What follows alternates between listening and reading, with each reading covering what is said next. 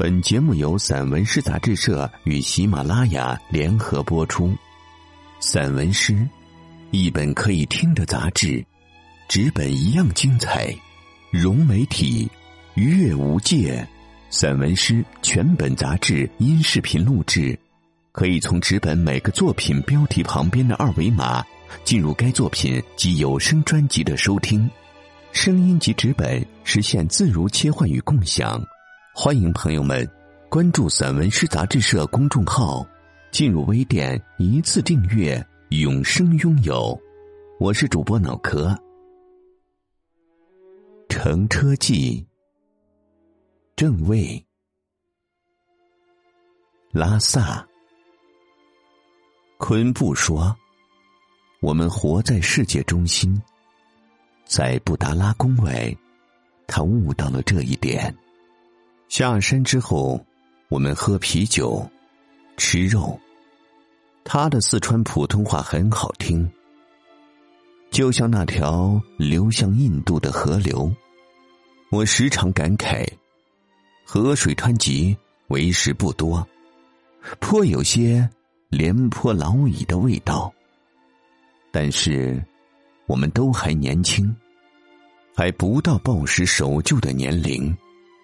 那一次，我们喝多了。山下的城市，如同霓虹点燃的废墟。风吹着我们，将两朵沉重的乌云吹在一起，下雨。清晨，我闻到了它，一只年幼的甲虫，刚刚起床，带着露水的触角。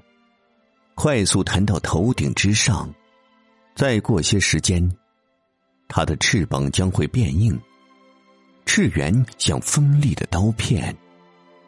踩出水痕的人们不知去处，远处尚有一丝薄雾。此时，日冕将会发挥威力。他用微紫色的磁场，将虚无。煎的两面金黄，梦沿着一条漆黑的路，我与我的外公走着。他身材魁梧，能够举起两百斤的重物。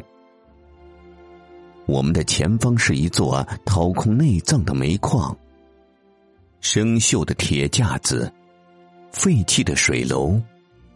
路的两侧啊，铺满了碎玻璃，没有其他人，只有我们两个。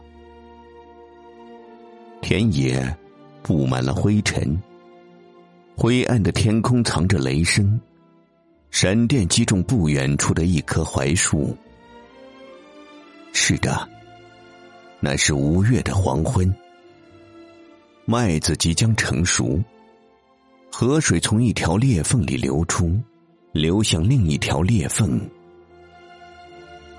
寻梦之旅，再次梦到特拉木坎利冰川。特拉木坎利峰被时间削平了山顶，一群人在河谷里行进。他们打算去巴基斯坦看一眼，去韩撒，一个叫帕尔巴纳德的小镇。我仿佛来到一个平台上，山坡上的克什米尔翠雀野花不畏寒冷，像那些坚强生存的、说着乌尔都语的女性。我又来到了川口塔下，或者另外一枚耸立的花岗岩上。地球脉动从未停歇，巴尔托洛的冰川水。汇入了一条巨大的河流。如果跟船而下，会不会抵达一片汪洋？我没有离开过潍坊这座小城，但我梦里去过的任何一个地方，都可能是我今生无法抵达的。乘车记。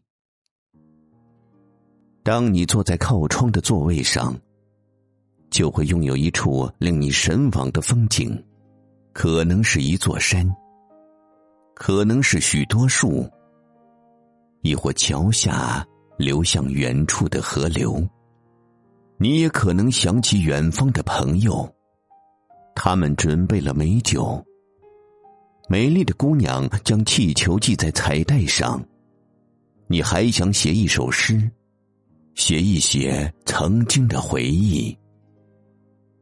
它像一只装满水果的篮子，散发着诱人的香气。你绝不会拉下窗帘。这时可能会有一辆汽车，沿着平行的公路上驰骋。司机与你有相同的目的地。你想到了海，白色的帆。你乘坐的不是一辆列车，而是一艘船。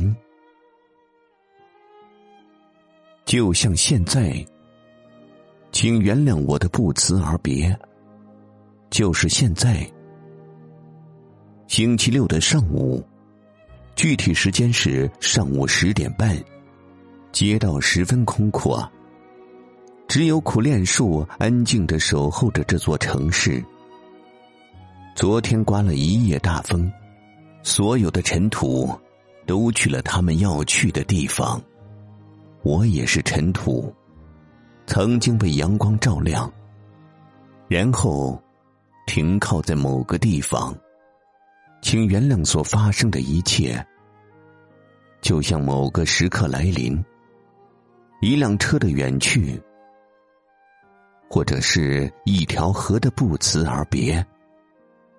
朋友们，请好好生活，珍惜。距离黄昏还早，我们还有时间去看一看远方。或者没有见过的人，就像现在。